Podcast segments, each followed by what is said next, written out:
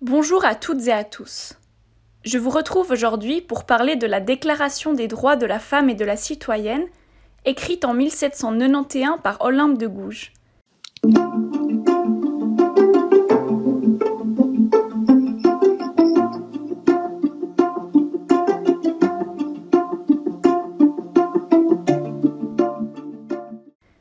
Elle appartient à l'objet d'étude, la littérature d'idées du XVIe siècle au XVIIIe siècle, et au parcours Écrire et combattre pour l'égalité. Je vous retrouve dans ce nouvel épisode pour vous aider à maîtriser cette œuvre. L'idée est qu'après ce temps passé avec moi, vous soyez suffisamment à l'aise avec l'œuvre pour impressionner vos experts et expertes lors de vos examens, à l'oral comme à l'écrit.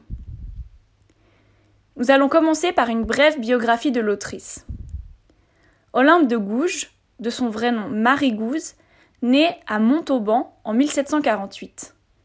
Née hors mariage, son père officiel est un boucher, mais elle est probablement fille de noble.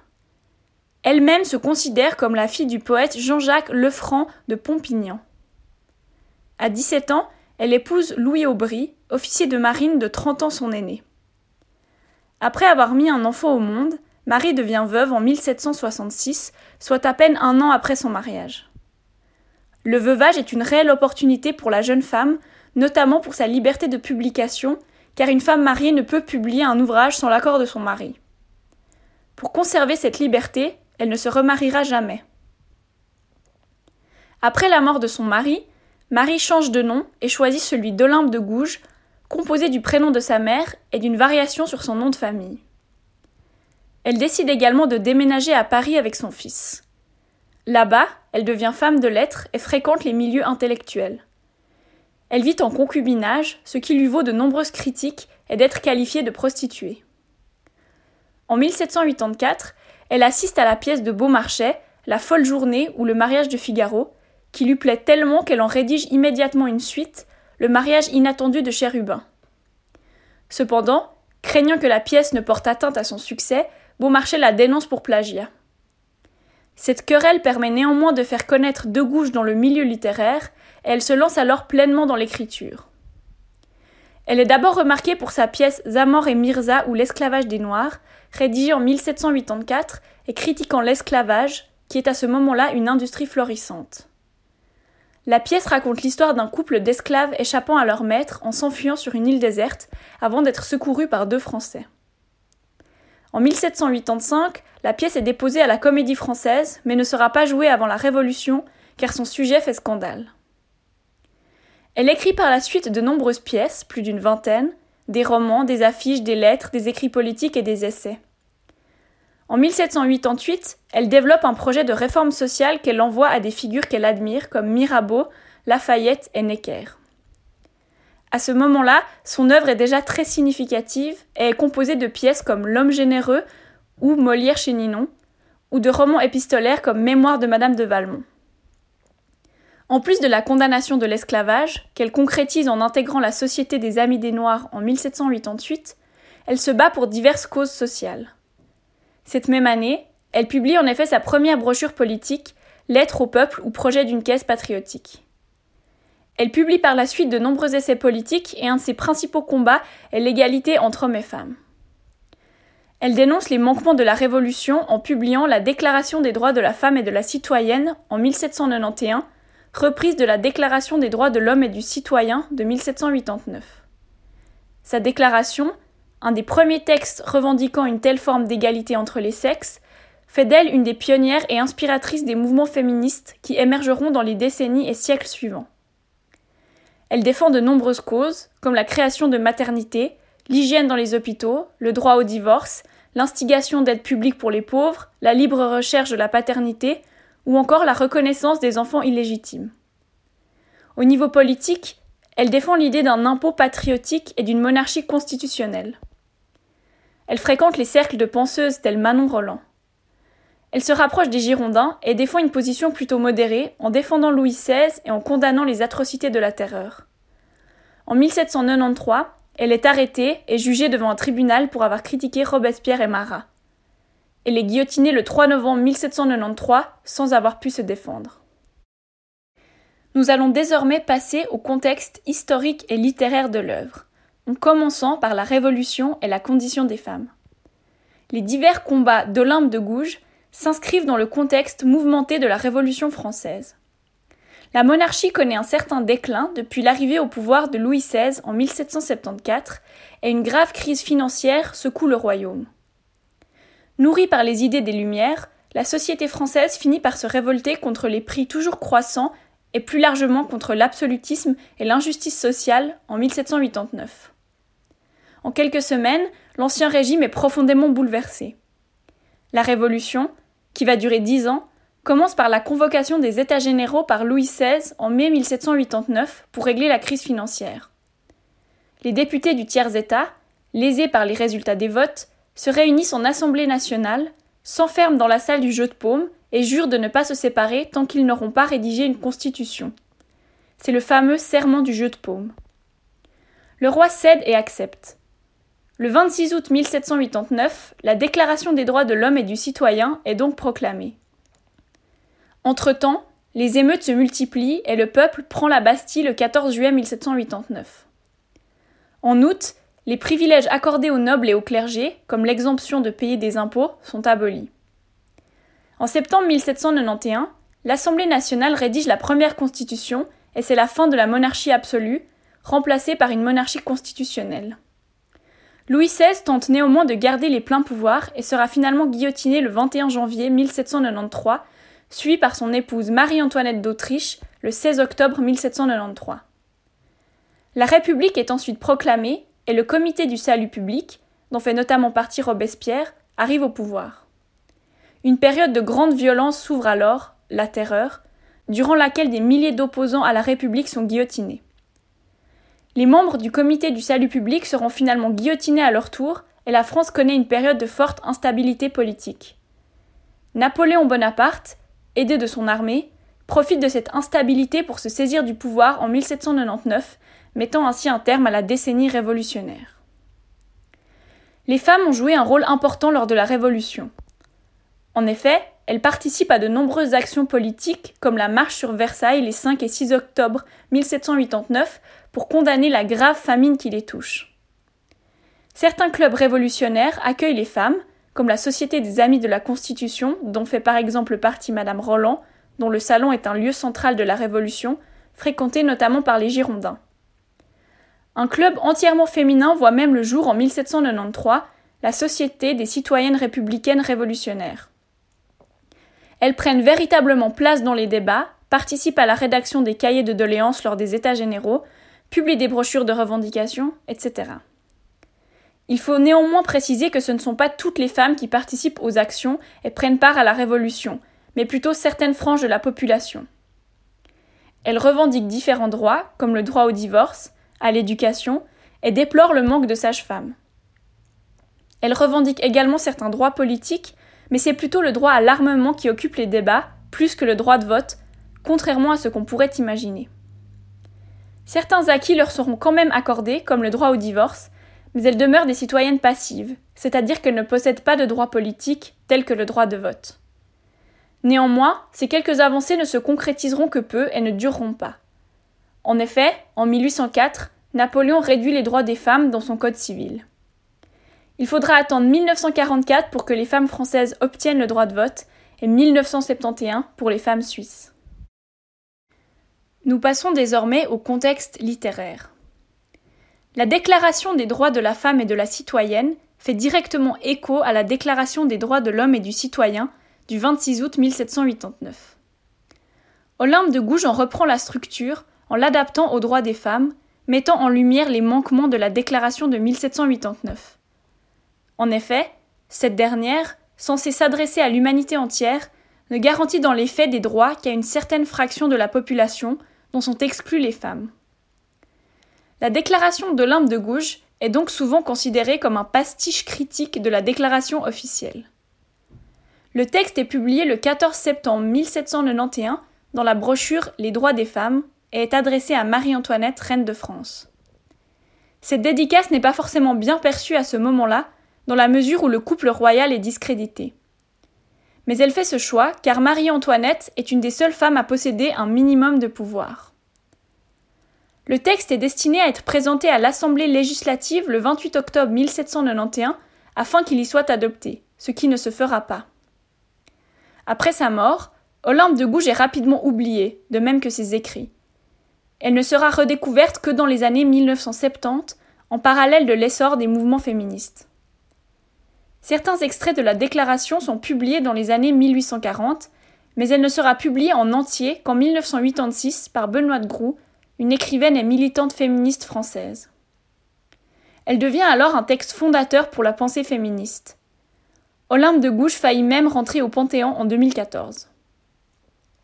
Plus modérée que certaines autres penseuses de la période se battant pour l'égalité, elle a été privilégiée comme figure acceptable des luttes contre les inégalités. Les réflexions d'Olympe de Gouges sur l'esclavage, l'égalité homme-femme et les inégalités sociales s'ancrent dans les réflexions plus larges qui ont animé les penseurs des Lumières dès le début du siècle. En effet, on privilégie la raison et on se bat pour la fin de l'absolutisme, de l'obscurantisme, notamment religieux, des préjugés et des inégalités sociales. L'éducation est centrale et on cherche à atteindre une somme de connaissances, comme en témoigne le projet de l'encyclopédie. De nombreux auteurs et autrices se saisissent de ces problématiques à la manière de Voltaire, qui critique avec ironie l'ignorance, le fanatisme religieux et d'autres enjeux sociaux, ou de Rousseau qui cherche à identifier les origines des inégalités sociales. Olympe de Gouges admire grandement ce dernier, et un certain parallélisme peut être établi entre leurs combats respectifs comme en témoigne l'essai Le bonheur primitif de l'homme, publié en 1789, et directement inspiré de la pensée de l'auteur. La Révolution offre l'occasion à de nombreux penseurs et penseuses d'exprimer leurs revendications politiques et sociales, notamment grâce aux journaux et brochures politiques qui fleurissent à ce moment-là. Olympe de Gouges s'inscrit dans cette mouvance en publiant dès 1788 ses textes politiques sous forme d'articles, de brochures ou encore d'affiches. Néanmoins, elle n'est pas la première à écrire pour l'égalité, bien que ses écrits demeurent fondateurs. En effet, d'autres figures se sont emparées du sujet, comme Christine de Pisan au début du XVe siècle, avec la Cité des Dames, ou encore Marie Wollstonecraft et sa défense des droits des femmes en 1792. La déclaration en elle-même s'inscrit dans des questionnements d'actualité, comme en témoigne l'article de Condorcet sur l'admission des femmes au droit de cité de 1790. Il est cependant encore prématuré de parler de féminisme dans la mesure où le terme n'apparaît qu'au XIXe siècle. De plus, les premières revendications portent surtout sur le manque d'éducation des femmes et non sur une recherche d'égalité. En cela, Olympe de Gouges est une pionnière, car elle est une des premières à aller plus loin en revendiquant une forme d'égalité entre les sexes. Il est nécessaire de souligner que malgré une importance des questionnements sur la condition des femmes et l'égalité tout au long du XVIIIe siècle, la plupart des penseurs des Lumières se montrent très peu ouverts à ces problématiques et peuvent même tendre vers la misogynie, comme Rousseau dans L'Émile ou de l'éducation de 1762, ou Voltaire dans l'article Femme du dictionnaire philosophique en 1764. Nous allons maintenant aborder le résumé et la structure de l'œuvre. Le texte reprend donc quasiment à l'identique la structure de la Déclaration des droits de l'homme et du citoyen. Il est constitué de six parties distinctes la lettre à la reine, les droits de la femme, le préambule, la déclaration elle-même, un postambule et la forme du contrat social des droits de la femme et de la citoyenne. La lettre à Marie-Antoinette permet à De Gouges d'affirmer son lien avec la famille royale et de se placer sous l'autorité de la reine en faisant appel à son pouvoir pour défendre la cause des femmes. La partie intitulée Les droits des femmes prend directement à partie les hommes en les rendant responsables de la discrimination de ces dernières. Le préambule revendique l'égalité entre les sexes est un appel à ce que les femmes se constituent en Assemblée nationale. Il présente la déclaration qui suit et les articles qui la composent. L'autrice y rappelle la nécessité d'affirmer les droits naturels, inaliénables et sacrés de la femme. La déclaration est ensuite composée de 17 articles reprenant la structure de la Déclaration des droits de l'homme et du citoyen. Le postambule est un appel direct aux femmes pour la conquête de leurs droits. Elle leur enjoint de s'unir pour sortir de leur oppression et les rend également responsables de leur propre situation. En effet, ce serait aussi leur faute si elles ne cherchent pas à défendre leurs droits. Enfin, l'ultime partie, la forme du contrat social des droits de la femme et de la citoyenne, est un texte juridique sous la forme d'un contrat de mariage. Il permettrait de rendre le mariage plus égalitaire en protégeant socialement et financièrement la femme.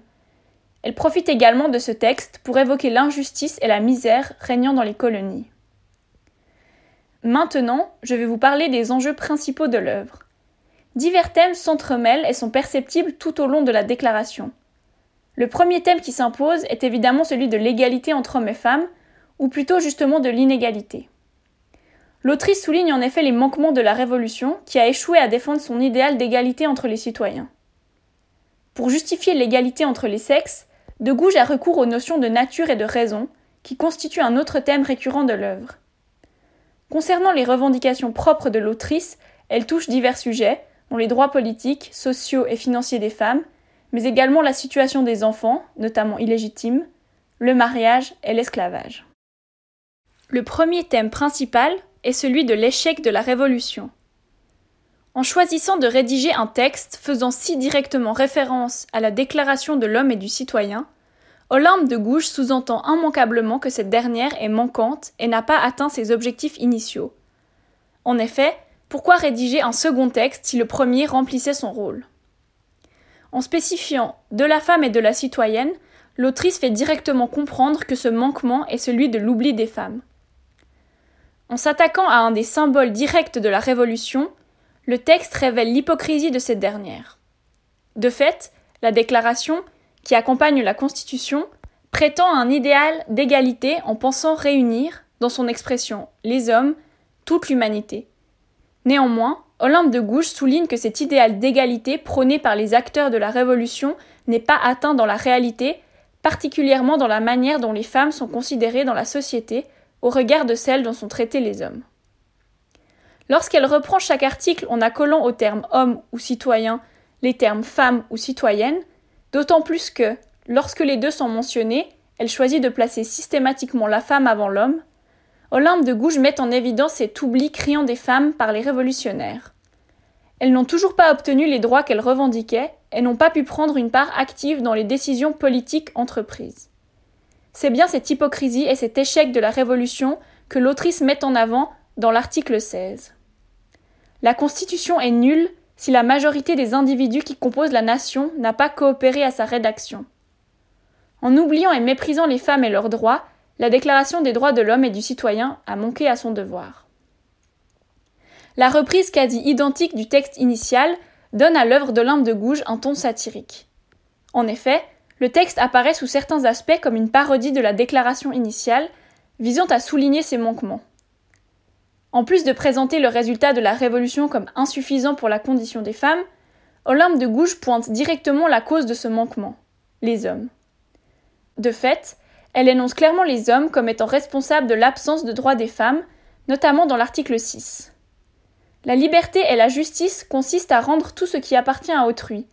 Ainsi, L'exercice des droits naturels de la femme n'a de borne que la tyrannie perpétuelle que l'homme lui oppose. Ces bornes doivent être réformées par les lois de la nature et de la raison. Elle invoque les lois de la nature et de la raison pour justifier une forme d'égalité plus marquée, raisons qui sont absentes de la déclaration initiale. Ce sont donc la nature et la raison qui sont censées légitimer une égalité entre hommes et femmes, ce qui rend l'argumentation difficilement attaquable. En effet, L'autrice souligne que la distinction des sexes n'est pertinente pour aucune autre espèce et que la discrimination envers les femmes présentes chez l'humain serait donc contre nature. Le lien avec la raison est alors clair, dans la mesure où De Gouges défend un véritable droit naturel supérieur aux lois des hommes. Elle reprend ce même argument de la nature dans l'article 5. L'homme est présenté comme tyrannique et dominant les femmes pour les empêcher d'exercer leurs droits. Le préambule, au ton plus rhétorique et moins formel que la déclaration elle-même, permet une critique claire. Bizarre, aveugle, boursouflé de science et dégénéré, dans ce siècle de lumière et de sagacité, dans l'ignorance la plus crasse, il veut commander en despote sur un sexe qui a reçu toutes les facultés intellectuelles. Il prétend jouir de la révolution et réclamer ses droits à l'égalité, pour ne rien dire de plus. Les femmes apparaissent tout aussi capables que les hommes de participer à la vie sociale et politique et les hommes sont hypocrites en prétendant offrir l'égalité. Le second thème principal est celui de l'exclusion sociale et politique des femmes. En plus de pointer du doigt l'échec de la Révolution et l'hypocrisie des révolutionnaires, Olympe de Gouges cherche également à montrer par son texte en quoi les femmes sont lésées et n'occupent pas la place qui leur est due au sein de la société.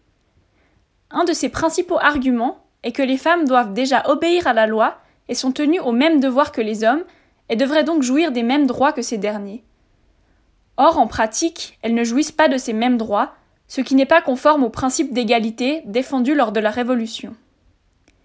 Dans une formule restée célèbre, l'autrice relève avec ironie dans l'article 10 que si les femmes ont les mêmes risques que les hommes d'être condamnées à mort, elles devraient avoir le droit de s'exprimer politiquement. Nul ne doit être inquiété pour ses opinions, même fondamentales. La femme a le droit de monter sur l'échafaud, elle doit avoir également celui de monter à la tribune. L'argument de l'autrice est que si les femmes sont tenues de participer aux tâches ingrates qu'on attend d'elles, elles devraient également avoir leur mot à dire dans les décisions qui touchent à l'ensemble de la société, comme elle le défend également dans l'article 13. Pour l'entretien de la force publique et pour les dépenses de l'administration, les contributions de la femme et de l'homme sont égales. Elle a part à toutes les corvées, à toutes les tâches pénibles. Elle doit donc avoir de même part à la distribution des places, des emplois, des charges, des dignités et de l'industrie. Dans ces termes, les femmes sont véritablement méprisées et oubliées dans les décisions publiques. Elle considère que son texte doit être une réparation pour ce manquement, car le mépris des femmes conduit à la perte de la société, comme elle l'exprime de façon revendicatrice au début du préambule. Les mères, les filles, les sœurs, représentantes de la nation, demandent d'être constituées en Assemblée nationale, considérant que l'ignorance, l'oubli ou le mépris des droits de la femme sont les seules causes des malheurs publics et de la corruption des gouvernements. En plus d'être ignorées, les femmes sont également discriminées. L'article 9 qui aborde la question de la présomption d'innocence dans la Déclaration de l'homme et du citoyen, est modifié par l'autrice afin de montrer que les femmes subissent au contraire presque une présomption de culpabilité. Toute femme étant déclarée coupable, toute rigueur est exercée par la loi. Il n'y a qu'en intégrant les femmes pleinement aux forces décisionnaires que l'égalité sera rétablie, selon Olympe de Gouges. Nous allons maintenant aborder les revendications concrètes qui sont au cœur de la Déclaration des droits de la femme et de la citoyenne. Il faut bien souligner que la Déclaration est un texte juridique à vocation à être appliqué. Nous l'avons dit, l'autrice avait l'intention de présenter ce texte à l'Assemblée nationale pour qu'il y soit adopté, ce qui n'est jamais arrivé. Le ton de la déclaration en elle-même est très formel et renvoie clairement à un texte de loi. Étant construite sur le modèle quasi identique de la Déclaration des droits de l'homme et du citoyen, elle en reprend la majorité des revendications. C'est principalement par l'ajout des expressions femmes ou citoyennes aux articles que se comprend la volonté d'accorder aux femmes les mêmes droits que les hommes. Cependant, ces revendications ont plus de poids lorsqu'elles sont demandées pour les femmes, car ces dernières sont bien plus exclues que les hommes de la vie politique et sociale du pays.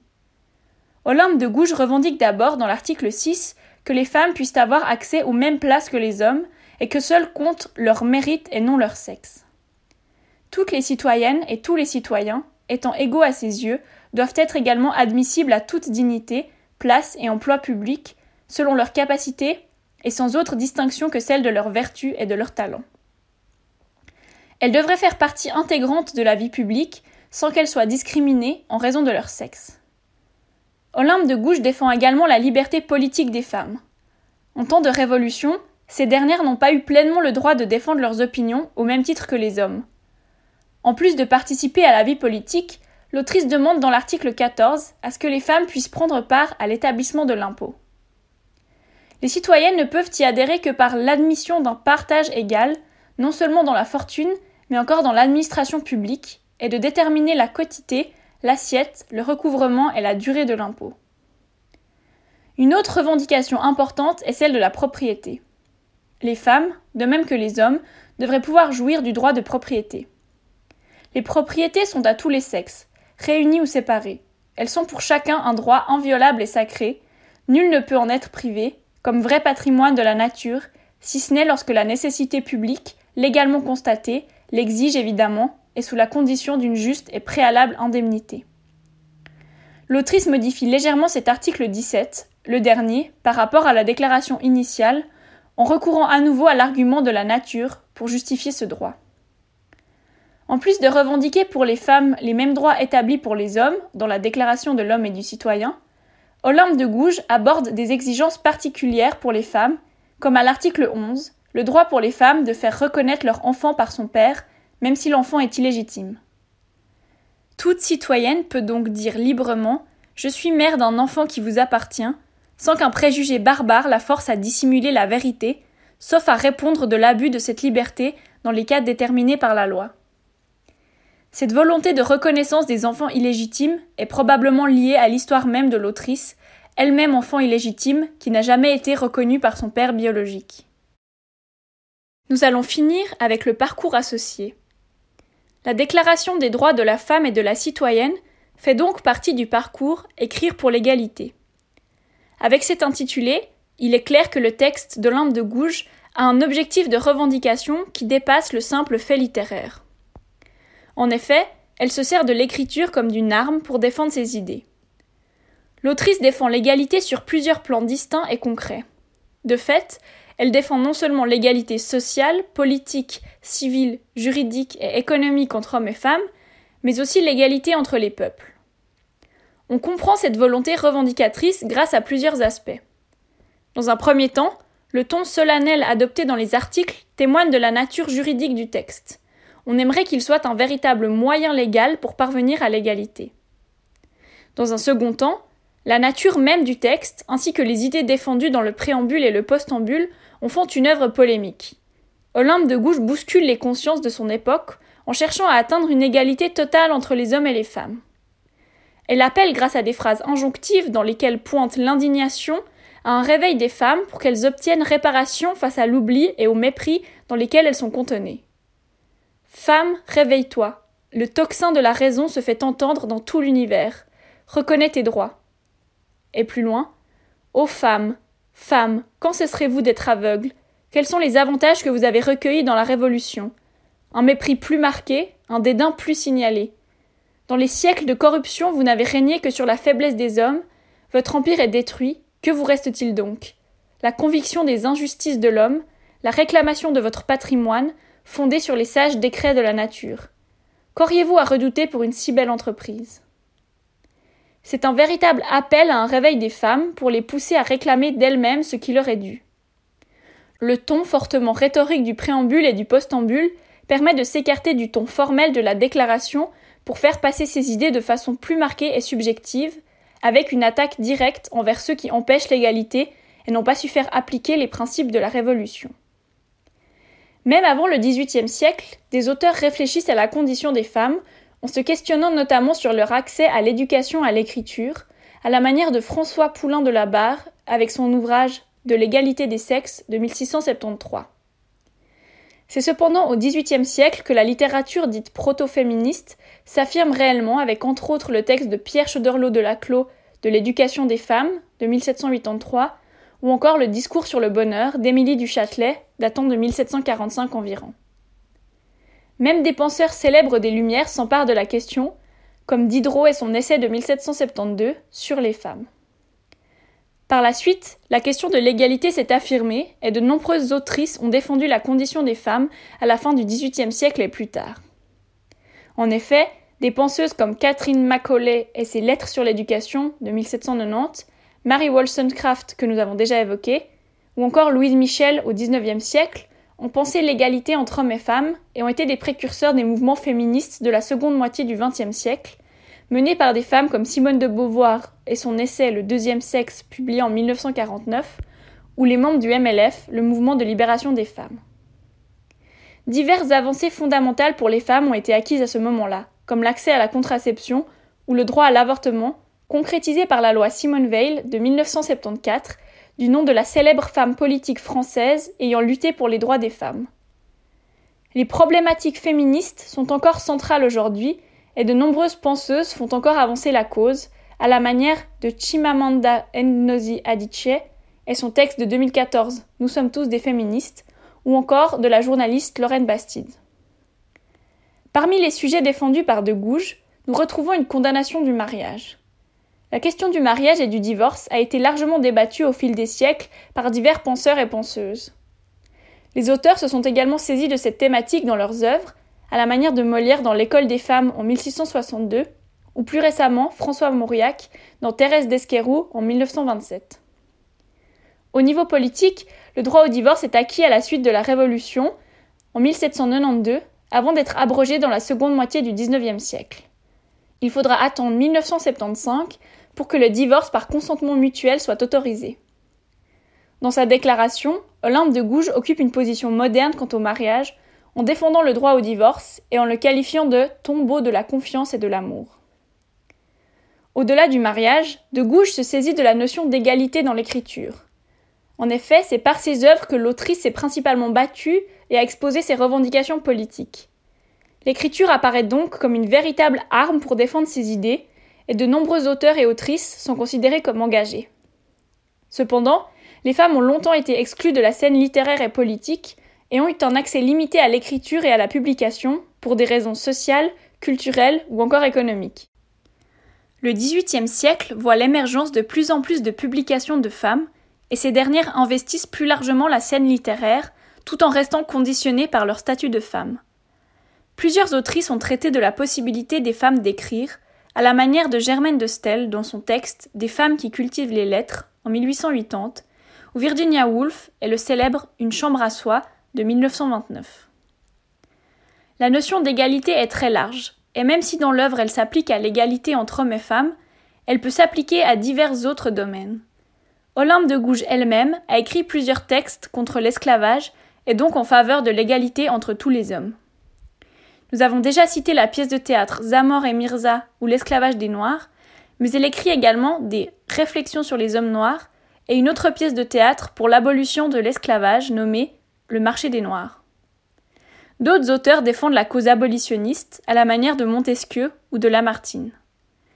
La littérature et ses différentes formes a souvent été utilisée pour défendre des causes, et des textes comme ceux d'Olympe de Gouges, bien que révélés longtemps après leur production, sont considérés comme centraux pour l'avancée de l'égalité. Nous allons désormais conclure. Avec sa Déclaration des droits de la femme et de la citoyenne, pensée comme un pastiche de la Déclaration des droits de l'homme et du citoyen, Olympe de Gouges cherche à mettre en lumière les manquements de cette dernière et plus largement l'hypocrisie de la cause révolutionnaire qui prétend offrir l'égalité à tous les êtres humains, alors qu'en pratique, les femmes sont méprisées et ne peuvent participer pleinement à la vie politique, ni exprimer leurs opinions librement.